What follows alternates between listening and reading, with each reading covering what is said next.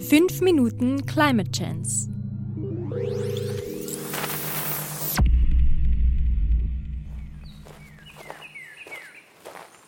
Folge 83. America First, Austria Förster. Am 15. September 2020 hat Donald Trump die Welt ja mal wieder aufgeklärt. Ich zitiere: You know, in Europe they have forest cities. You look at you look at countries, Austria. You look at so many countries. They live in the forest. They are considered forest cities. So many of them. They don't have fires like this, and they have more explosive trees. ja, ja. In Österreich leben wir in explosiven Wäldern und Waldstätten. Und unsere Wälder brennen deshalb nicht, weil wir so viel besseres Wald- und Feuermanagement haben als die USA. Also, dass Donald Trump sich die Waldbrände im Westen seines Landes nicht als Auswirkung der Klimaerwärmung erklärt, sondern so. Man muss ja wirklich alles hinterfragen, was er sagt. Das schadet auf keinen Fall. Aber dieses Mal hat er eigentlich nicht ganz unrecht. Wir sind natürlich keine Waldmenschen, aber fast die Hälfte der österreichischen Fläche ist bewaldet. Okay, Bäume schön und gut. Aber was haben wir jetzt eigentlich davon?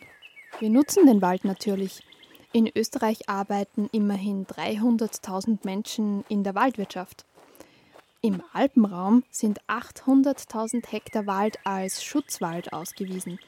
Das ist ein Fünftel der österreichischen Waldfläche, ungefähr so groß wie das gesamte Burgenland. Schutzwälder sind Wälder, die Siedlungsgebiete vor Naturgefahren wie Lawinen oder Hangrutschungen schützen. Ah, dann haben wir den Wald also zum Nützen und Schützen. Genau. Außerdem sind in Österreichs Wäldern etwa eine Milliarde Tonnen CO2 gespeichert. Boah, nicht schlecht. Das Bundesministerium für Landwirtschaft, Regionen und Tourismus sieht in unseren Wäldern auch einen Schlüssel in Österreichs Ausstieg aus der Nutzung fossiler Energieträger hin in Richtung Bioökonomie als Teil einer nachhaltigen Wirtschaft. Kannst du mir noch mal kurz Bioökonomie erklären? Die Bioökonomie ist eine biologisch basierte Form des nachhaltigen Wirtschaftens, in der Produkte hauptsächlich aus Holz und anderen nachwachsenden Rohstoffen hergestellt werden.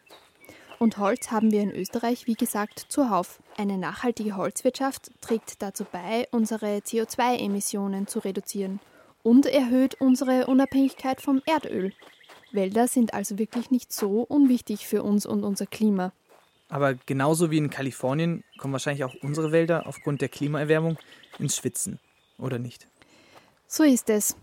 Ein Problem ist, dass ein Baum, der heute zu wachsen beginnt, in 30, 50 oder 100 Jahren wahrscheinlich in einem völlig anderen Klima zurechtkommen muss. Die Physiologie des Baumes kann sich in so kurzer Zeit nicht schnell genug anpassen. Oh Mann. 2018 und 2019 zum Beispiel waren für österreichische Verhältnisse sehr, sehr trockene Jahre.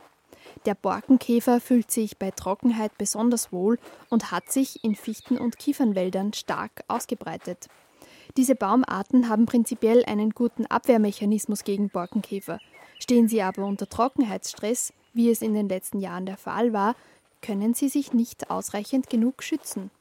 Okay, aber was bedeutet das jetzt genau?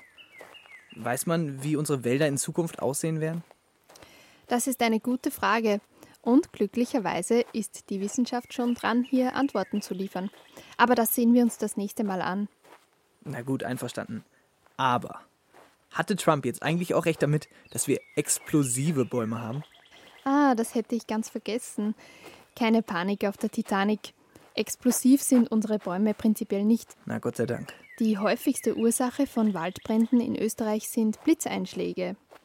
Dabei wird das Wasser, das sich im Saftstrom des Baumes befindet, also in seinen Adern, in Millisekunden in Dampf umgewandelt und so wird der Baum regelrecht zersprengt.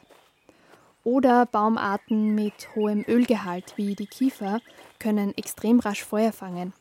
Diese Phänomene können durchaus als Explosion wahrgenommen werden. Wie gesagt, Trump hatte auch hier vielleicht nicht ganz Unrecht. Trotzdem bitte immer gründlich hinterfragen, was er sagt. I will most certainly do that. Redaktion Johanna Lehner. Gesprochen von Johanna Lehner und Lukas Weimann.